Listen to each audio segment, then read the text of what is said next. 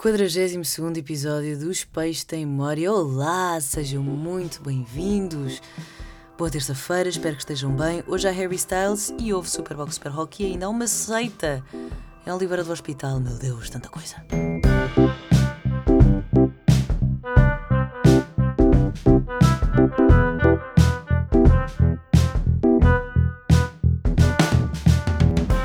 Como é que estão? A aproveitar o vosso verão? É uma coisa estranha. Não é bem estranha, não é? Porque antes tínhamos imenso tempo livre. Mas quando tínhamos três meses de férias, o verão parecia que demorava uma eternidade a passar. E de repente, quando se trabalha, hum, um piscar de olhos, é inverno. E hum, é um pouco chato. Eu fiz muito pouca praia este, este verão, mas não tenho. Não me tenho apetecido. Não me tenho apetecido apanhar trânsito. Enfim, mas tive uns belíssimos dias agora no Meco. Houve Superbox Super Rock. Uh, não sei se estiveram por lá ou não, mas olha, eu adoro o Superbox Super Rock. Para mim é um sítio, é o meu festival favorito. Uh, diferente do Superbox em Stock, que também é dos meus favoritos, mas porque o sítio é lindo, estamos ali no meio de um pinhal, numa clareira, onde o pôr do sol é maravilhoso. Não é um festival super grande, não é enorme, não tem imensa gente e os concertos são mesmo muito bons. Um, ah, a vibe é, não sei, é feliz é, e dá para nos ausentarmos completamente da realidade. Portanto, estamos ali a viver no mundo da música, dos amigos, do sol e da praia. E é muito bom, que é uma coisa que eu não sinto assim tanto no Sudoeste, mas se calhar porque também já não tenho idade e também não estou lá a acampar. Não é que eu estivesse a acampar no, no Superboc. Mas faz muito frio à noite no Sudoeste e muito calor eh, durante o dia. Os concertos não são assim tão incríveis. Para mim, já vi concertos muito bons, já vi Jamiroquai no, no, no Sudoeste, foi incrível. Uh, o ano passado houve. Hum, ok, esqueci-me do nome dele, mas eu gosto muito dele. E também houve Macego, foi muito bom. Mas, mas o Super Rock tem uma vibe diferente. E, e é, muito, é muito bom. Vi concertos muito bons. Uh, vi um concerto, não estava nada à espera, porque não conhecia. Pá, e do nada foi dos melhores concertos que assisti nos últimos tempos. Nile Rodgers and Chick. Nile Rodgers, que eu desconhecia, por total ignorância, é um guitarrista e produtor musical com 70 anos. Ele uh, começou ali nos anos 70, criou uma banda chamada Shake e, e trabalhou com toda a gente. E agora, se calhar, os Shake não vos dizem nada, mas eles abriram o concerto com a música deles que é uh, Le Freak, So Chic, Freak Out! E foi incrível! Ele trabalhou com Diana Ross, David Bowie, também com Michael Jackson, trabalhou com a Beyoncé. Ele cantou depois, entretanto, com a Chic. Um, uma música Café da Beyoncé que escreveu com ela, portanto foi um concerto mesmo muito, muito bom. Outro concerto igualmente bom que a treinada, claro, a L'Imperatrice, foi muito fixe, a vibe estava mesmo, mesmo feliz e. Sabem quando os artistas meio que não estão à espera da, do, do, impacto que vão ter? Quando chegou a altura dos agradecimentos, puseram as mãos na cabeça. Foi tipo: uh, o que é que está a acontecer? Isso aconteceu também com os Offspring que, na altura, uh, estava a chatear algumas pessoas com quem eu estava. Mas eu adorei, eu adoro exageros. E às tantas, um deles vira assim: pá, eu não, eu não sei se estou a contar bem, mas acabaram de dizer que estão neste concerto 1 milhão 576 pessoas. E o outro dizia: Oh, Noodles, eu acho que tu estás a exagerar. Uh, não estou nada, 1 milhão, divide imenso. Ele: Não, não, desculpa, 1 milhão 577 pessoas. E eu rimo.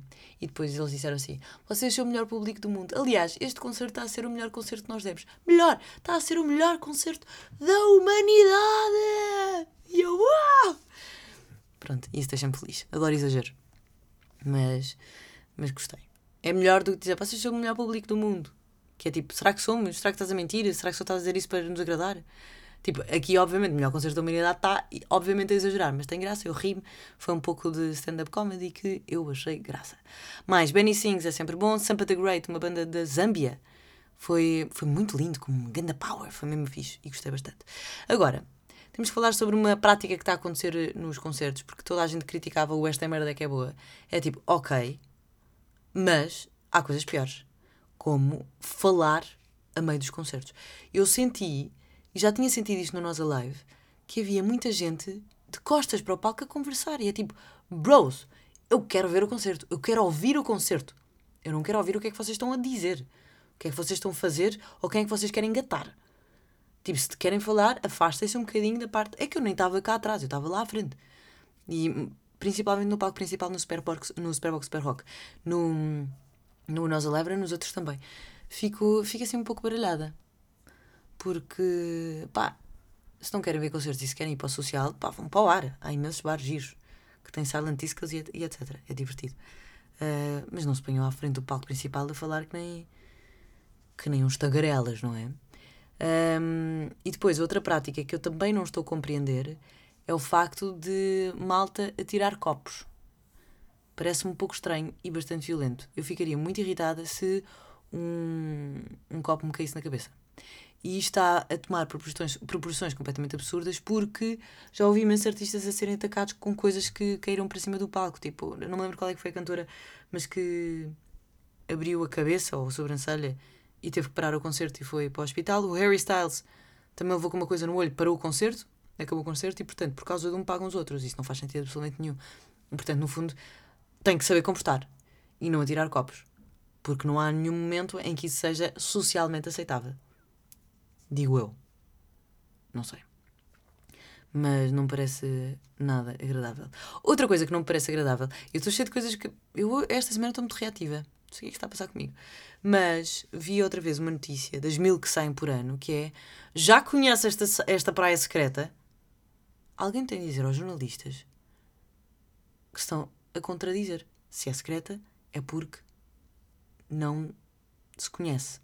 Não está na boca do, do mundo. E a partir do momento em que dizem já conheces esta praia secreta, a praia deixa de ser secreta. E nunca, nunca se pode dizer onde é que as praias secretas são. Qual é que é o nome, como é que se encontram. Quem se quiser esforçar para ter um, um lugar onde não há ninguém, esforça-se e consegue. Porque eu também já fiz isso e já consegui encontrar algumas praias secretas. Mas quando se fala sobre isto uh, na praça pública, nós temos de ser um bocadinho egoístas com os sítios, porque já, já se percebeu que nós, seres humanos, não nos sabemos comportar e, e poluímos muito o espaço, não só com, com poluição física, não é? Uh, mas com poluição sonora, uh, com pouco respeito pela natureza e pelo, pela, pelos ecossistemas que lá existem. Portanto, eu cada vez que abro uma coisa a dizer já conheces esta praia secreta, é meio caminho andado para deixar de abrir. Para deixar de abrir, para deixar de ler. Tipo, não vou ler, não me interessa. Se eu quiser procurar qualquer coisa interessante, uma praia que seja escondida, vou encontrar, vou falar com as pessoas que, com quem quiser falar. E se alguém vos disser que encontrar uma praia secreta, não a publica no Instagram. Tipo, não ponham localização. Porque, pá, eu lembro-me da praia da Ribeira do Cavalo, a primeira vez que eu fui lá foi há anos, foi pá, em 2010. Não, em 2010. 2010 ou 2011. E eu cheguei lá, um caminho super difícil, e não vi ninguém. Éramos nós e mais um casal. Não havia absolutamente ninguém. Dois anos depois voltei pá, e não havia espaço para pôr a toalha. É escandaloso. Portanto, se querem uma praia secreta, aluguem uma, uma um stand-up paddle e, e nadem. Eu vou lá encontrar.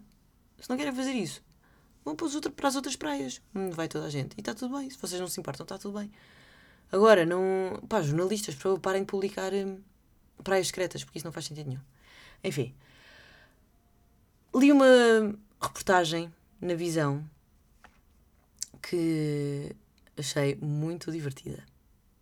Divertida porque é digna de uma coisa de Netflix. É sobre uma seita que está em Oliveira do Hospital. Está sediada em Oliveira do Hospital. Chama-se Reino do Pineal. Pineal, que vem de pinha, porque acho que é uma glândula que está no coração com forma de pinha. Acho que é uma glândula. Não tenho certeza. Mas um, chama-se Reino do Pinhal e ninguém faz ideia do que se passa por lá. Mas eu acho divertido porque, para já, a premissa é ótima.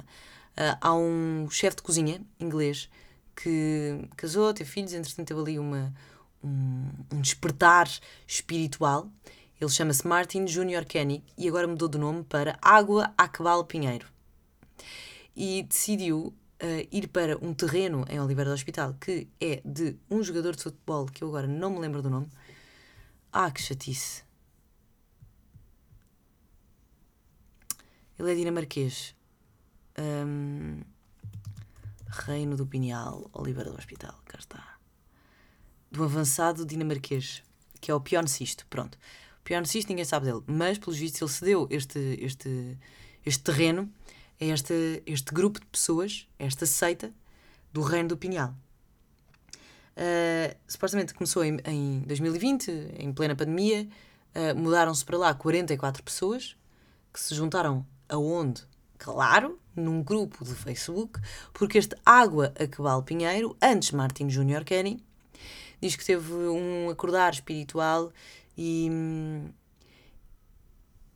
e passa a mensagem de um, de um reset da sociedade. Quer fundar uma nova ordem mundial porque não acredita na pandemia, não acredita uh, que a Terra é redonda e, um, e, está contra o domínio das elites. No meio disto tudo mistura cosmologia, astrologia, uh, portanto, o objetivo deles é serem uma comunidade mais sustentável, que acho ótimo, e já partilhei aqui imensas vezes que eu acho que a solução está nas comunidades, mas, mas depois estas comunidades, claro que têm o seu o seu, o seu lado negativo, não é? Porque quando se estranha uma coisa e essa coisa não se deixa conhecer, claro que acaba por se ter medo dessa coisa. Já dizia Hermione Granger, Hermione Granger, desculpem, eu vi o primeiro filme em, em português do Harry Potter e para mim ficou sempre Hermione. Hermione Granger que o medo de dizer o nome de uma coisa só aumenta o medo da coisa em si. Portanto, quando não se conhece, acaba por ter mais medo, porque a ignorância, obviamente, que gera uh, estupidez. Mas é muito divertido porque eles querem a independência de Portugal. Portanto, este pequeno terreno, que não é pequeno, mas pronto, mesmo que sejam hectares, uh, comparado com Portugal, é imenso. Vivem lá entre 40 a 100 pessoas, não se sabe muito bem. Sabe-se que já nasceram bebés por lá. Sabe-se que, porque eles de vez em quando saem da, da comunidade, do Reino do Pinhal, e vão ali para Oliveira do Hospital e não, não, é que não comunicam com ninguém, andam descalços, um, têm turbantes na cabeça, usam assim umas vestes roxas. Uh, mas sabe-se que já, já houve bebés e, e ninguém fala com, com jornalistas, ninguém fala com ninguém ninguém explica o que é que realmente está a acontecer ali dentro de, daquele portão, porque depois há um portão enorme. E na visão até dizia assim: forasteiros não são bem-vindos. Eu acho isto divertido. Acho divertido porquê? Porque eles querem autonomia em Portugal, de Portugal. Eles querem que lhes deem a categoria de tribo indígena. Acham que toda a gente é vítima de fake news, de fake news, aliás, eh, e eu não estou a dar aqui o meu parecer porque há coisas aqui interessantes. Eh, os pontos de vista são sempre, são sempre interessantes. Mas, mas uh, dizem que todos, somos todos vítimas de fake news e, portanto, uh, houve estas 100 pessoas do planeta Terra que decidiram isolar-se em Oliveira do Hospital e querem criar uma nova ordem mundial. Isto suscitou-me algumas perguntas. A primeira é porque é que vivem tantos estrangeiros ali ao pé da Serra da Estrela, Oliveira do Hospital, etc. Ah, de facto, há muita gente que vive lá de outros países. Uh, de outros países. Uh, já falei com algumas pessoas que é a primeira vez que vieram, um, algumas pessoas de outras comunidades. por exemplo, há um irlandês que eu conheço que, que veio viver pela primeira vez em Portugal e mudou-se para a Serra da Estrela. Há uns tempos fui a uma a um turismo eco-sustentável, rural, muito fixe, onde dormi numa relota. Pá, aquilo era muito fixe, que era de duas austríacas. E vivem lá há anos, tive, passaram pelo, pelo, pelos incêndios de Pedrógão Grande, e elas vivem num vale completamente isoladas de tudo, mas são amigas da comunidade lá da, lá da cidade. Portanto, elas vão às compras, têm amigos, não sei o quê. Têm um turismo rural, pronto, está tudo bem. Um, e há imensos estrangeiros a viverem para, para esses lados. E é muito interessante porque, porque nós fugimos para, para a zona litoral, não é? Para o Porto, para Lisboa, uh, mas depois uh, há, há imensos anos que há imensos estrangeiros a mudarem-se para esse lado. Eu acho divertido. Depois, será que é ético destruir uma comunidade só porque não acreditamos naquilo que eles acreditam, porque não acreditam na ciência ou porque não acreditam em factos? Será que é ético? Porque se eles não estiverem ou fizerem mal a si e aos outros, não há problema nenhum. Nós podemos não gostar porque eles não comunicam connosco, mas eles também não são obrigados a comunicar connosco. Nós podemos não gostar porque uh, temos medo porque não sabemos o que acontece lá. Mas se nada de mal acontece, não há necessidade de, de sei lá, de, de querermos destruir qualquer coisa assim. E fez-me fez -me, fez -me questionar. Um, o facto de eles quererem um, categorizar-se como uma comunidade indígena para as pessoas aceitarem os seus rituais, as suas cren crenças, a sua cultura dentro daquele reino do Pineal, que tem três anos. Um, porque nós aceitamos, isto sou eu a pensar alto, e peço desculpa se disser algo mais neira, desde já. Se nós aceitamos uma comunidade indígena ancestral, porque é que não podemos aceitar ao contrário? Porque achamos que a evolução é sempre ao caminho onde nós estamos a ir? E que o facto de deixarmos de acreditar em alguma coisa que está cientificamente provado é uma desevolução e é, um, e é populista? Porque pode ser, eu não estou não a dizer que não é populista. Só quero uh, discutir isto porque estava a ler uh, o artigo e estava tipo, yeah, nós aceitamos coisas uh, que estão. E ainda bem que aceitamos. Não, eu não, há imensas tribos e, por exemplo, a, a tribo da Papua Nova Guiné, que é altamente canibal e, e, e, assassina, porque não permite. Ainda há pouco tempo houve, houve alguém que foi morto porque se aproximou demasiado e, e o governo do, do sítio diz tipo: não se aproxima desta ilha, não faz sentido, não sei o que, não sei mais. Uh, e aquela pessoa decidiu que, que queria ir mais além e, obviamente, foi morta. Pá, não está tudo bem porque nós não aceitamos uh, o, ass o assassinato, não é? E ainda bem que não aceitamos. Mas é uma sociedade completamente diferente e que se defende às suas maneiras, porque nós já matámos. O facto é esse. Nós já matámos e já destruímos. E continuamos a matar e a destruir só que de uma maneira mais requintada, se calhar, não tão animalesca, com, com setas e, e dentadas. E com a tecnologia da, da tribo em si. Se nós aceitamos isto, porquê é que não aceitamos uh, uma tribo indígena criada em 2020 com, com ideais completamente malucos? Para mim, para mim são malucos. Uh, eu não estou a dizer que nós devemos aceitar, estou só a perguntar.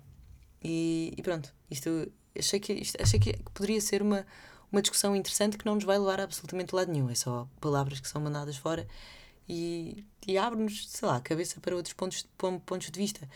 Um, agora, se calhar o facto de haver uma pessoa que comanda aquela gente toda, aí é que está o problema. Porque alguém que se autodenomina guru e que organiza uma seita não será logo indício de loucura? Tipo, alguém que seja tão narcisista e que viva tão dentro do seu ego e que tenha este este síndrome de Deus uh, de certeza que não pode fazer bem a uma comunidade porque e depois entretanto na visão o artigo está mesmo mesmo interessante portanto uh, aconselho-vos a ir a dar uma vista de olhos uh, está lá uma entrevista a um psicólogo psicólogo sociólogo não sei bem uh, acho que é psicólogo uh, e pergunta-lhe, tipo, qual é que é o problema? Tipo, as pessoas que estão numa seita são vítimas? E ele diz, são vítimas porque normalmente são pessoas que não estavam feliz, felizes nas suas vidas e encontram ali um, um, uma comunidade, mas é uma comunidade tóxica, porque a única coisa em que acreditam é na comunidade em si e não do, no ser individual. Portanto, acabam por não ter ideias próprias, opiniões próprias e acabam por, como se fosse uma ditadura. No fundo, é uma ditadura mascarada ou com outra com outro nome que é eh, esta pessoa não é o meu ditador é o meu guru espiritual no sentido em que quer criar uma nova ordem mundial. Não estou a falar dos gurus eh, espirituais que nos obrigam a pensar um bocadinho mais sobre nós a, a levarmos uma vida mais leve e a, a deixarmos fluir a nossa energia. Não é isso que, que eu estou a dizer. Isso não é de todo negativo nem nos faz mal. Isso só nos faz bem. Agora obrigar-nos a isolar do mundo, não tendo outras perspectivas, não falando com outras pessoas de outras comunidades, claro que sim, isso é uma ditadura hum, espiritual e. sei lá, é, é, interessante que, isso, que isto se passe tudo em Oliveira do Hospital, pá. De um, de um ex-chefe de cozinha que se chamava Martin e agora chama-se Água. Portanto, sim, há imensas, há imensas séries na Netflix com seitas e, e com estas comunidades super uh, isoladas da sociedade. E é engraçado, no sentido uh, irónico da palavra, que esteja a acontecer mesmo, mesmo aqui ao lado. Agora, não sabe muito sobre isto porque realmente não há, não há maneira de saber. Acho que há aí umas imagens de drone, não sei se são reais ou não, mas, mas eles querem expandir o seu território, porque normalmente estas pessoas que, que vivem nestas comunidades acabaram por vender tudo aquilo que tinham na sua altura capitalista. Portanto, ficam com muito dinheiro e acabam por também poder ter esse poder de compra. Mas o que eles estão a fazer e o que se sabe que eles estão a fazer não é nada de grave. Eles criaram uma estufa, produzem os seus próprios alimentos, uh, criam as suas próprias uh, roupas em linho e em cânhamo. Pá, e, e, e, andam aí agora. Obviamente que se calhar não têm os cuidados de saúde que as outras, que nós, numa, numa sociedade ocidental, temos. Mas, mas se calhar aí é que está o problema. Porque depois a pergunta é: mas se eles não querem ter, não é a opção deles não terem esses cuidados de saúde? Mas o problema é que uma, uma criança que lá nasce e que tenha só esta mentalidade não saberá nunca que poderá viver mais tempo ou com melhor qualidade de vida. Mas depois também há crenças espirituais de outras religiões que proíbem, por exemplo, uma transfusão de sangue. Uh, e estamos a falar do cristianismo. Portanto, isto é tudo muito dúbio, não é? Porque às vezes aceita só pelo hábito de, de sabermos que isso existe e quando há uma coisa nova, travamos logo porque já, e já não aceitamos. Portanto, se calhar o erro é só aceitável, o erro no sentido de não prolongar a sua vida, porque depois isso também é uma discussão, uh, o erro é só aceitável quando já, já estamos habituados a ele para pensar, porque neste momento também não há, não há grandes, não há muito mais informações do que isto, portanto, acaba por, por ser, isto é, é só uma discussão completamente lata e, e que é tipo nuvem, anda aqui no vazio, não é? Mas, mas olha, eu achei bastante interessante. Portanto, sim, se calhar daqui a uns tempos vai haver uma série na Netflix chamada Reino do Pineal. Mas entretanto, depois entretanto, no, na visão, há, há outros exemplos de, outros, de outras seitas. Pá, e de pessoas que perderam completamente o norte. E é muito engraçado, porque há um senhor, eu não sabia disto, houve um senhor que ao pé do Funchal comprou um forte no, numa ilhota, num ilhéu que havia por lá, tinha um, um rochedo, eles nem lhe chamam ilhéu, eles chamam-lhe rochedo. Comprou um forte que lá estava por 45 mil euros. Só que ele já tinha debaixo do olho, porque havia uma lei de nem sei quando, de 1907 ou de muito anterior a isso, que dizia que ao comprar aquele forte ficavam donos daquele rochedo. Então, ele queria criar um principado. Ele queria que aquilo fosse autónomo e, e queria que aquilo fosse o seu reino. Ele autodenominou-se como príncipe não sei que não sei que mais segundo. Eu acho isto muito divertido. As pessoas são imensas coisas. e tipo, se calhar esta pessoa não era. Não, não, não, é, não, não estava a pensar mal. Se calhar eu estava tipo, ok, eu quero ser princesa. E se eu comprar este forte e se tenho direito a este rochedo, segundo uma lei de não sei quando, pá, se calhar, já, vou criar o meu rochedo e vou criar o meu principado. E vou ter aqui o meu pequeno país. Só com um habitante. Porquê? Porque eu posso. Parece-me retirado do, do príncipezinho esta, esta história. Acho delicioso. Enfim. Vamos às coisas boas da semana. Uh, hoje há Harry Styles. Tirei o dia de férias porque achava que o concerto era mais cedo. Percebi que era mais tarde, não precisava ter tirado férias, mas aproveitei, porque uma pessoa aproveita. Queria ter ido à praia, mas o que é que eu fiz? Não fui. Estive no sofá um, a descansar, porque também é necessário. Aconselho-vos também a ouvirem Nile Rodgers, porque o homem é uma lenda viva e, e eu não fazia ideia quem ele era. Portanto, Nile Rodgers and Chic é fixe. Não é chic de miúda, é chic de chic. Nile Rodgers and Chic.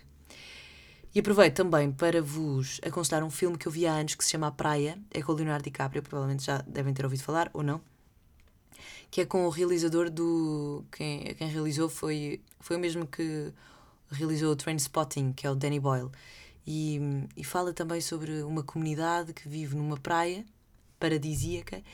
E eu acho que, se não me engano, é uma comunidade de, de turistas que fugiu também à realidade e acho que se rege muito pelo, pela anarquia. Não há bem regras. E depois explica as falhas de, desse modelo uh, político. Porque no fundo tudo é política. E o problema neste, nesta, neste, neste sítio e como em todas as outras seitas é que o problema não entrar acaba mais o problema ser o facto de quando queres sair não podes bem sair. Porque hum, vivem tão rodeados da teoria da conspiração. A praia não tem nada a ver com a teoria da conspiração. Mas por exemplo esta seita que vive o reino do Pinhal que vive uh, no meio desta destas, destas teorias da conspiração ao sairmos da, da seita, parece que nós vamos contar tudo a toda a gente. E, e por isso acaba por ser um bocadinho mais difícil sair, tal como em todas as outras comunidades que já são conhecidas, uh, os. Eu vou dizer mais nada. Como é que se chamam aqueles que não têm televisão? Não são os Mormon. Como é que se. Não, não, não são os Mormon, não. É os. Uh, comunidade sem tecnologia. Os Amish. Depois é muito complicado sair, sair do desse grupo religioso, não é? Uh, porque porque parece que, que te estás a, a revoltar contra, contra as ideias, contra os ideais. E esse, esse é o problema. Portanto, aconselho-vos a praia. Eu adorei esse filme. Uh, é passado na Tailândia, nas Pipi e depois fui. Acabei por visitar essa, essa baía, que depois teve de ser fechada porque realmente tinha muito, demasiados turistas. E, mas foi muito, muito fixe. E pequena história, quando fui a esse sítio, aquilo é uma baía, mas o barco deixou-nos por trás da ilha. E então nós tínhamos que ir a nadar, subir por uma daquelas escadas de criança, sabem? Aqueles cordões, escadas que é tipo. Sabem aquelas pirâmides? Pronto, era isso. Uh, para subir uh, a rocha até lá acima. Acontece que ele, eles perguntaram: vocês querem coletes? E eu estava tipo: uh, claro que não, nós uh, vivimos do mar cheio de ondas, somos portugueses, água fria, esta água é quente e não tem ondas, está tudo bem. Atiro-me para a água, começo a nadar, só que não me apercebi que ao pé da rocha havia um recife e, portanto, uh, havia uma rebentação fortíssima ao pé da rocha. Então, às tantas, estou a nadar tranquilamente, começo a ouvir um barulho, bem, uma onda enorme, e eu mergulho, ranhões nos joelhos, e foi tipo o tempo de uma, uma onda e outra a nadar boeda rápido, boeda rápido, para conseguir agarrar-me à rocha, às, às escadas. Quando veio outra onda, manda-me contra as rochas. Eu não sei como é que não, não houve mais acidentes. Aquilo está mesmo, mesmo perigoso. E depois subir até lá acima. Depois outro problema, sair, sai-se exatamente pelo mesmo sítio, portanto, portanto temos de estudar, estudar muito bem a arrebentação. E pronto, é isto. Espero que estejam bem, felizes, que tenham aproveitado para ver concertos. Por favor, não falem concertos, muito menos atirem, atirem coisas a meio do concerto. Não faz sentido absolutamente nenhum.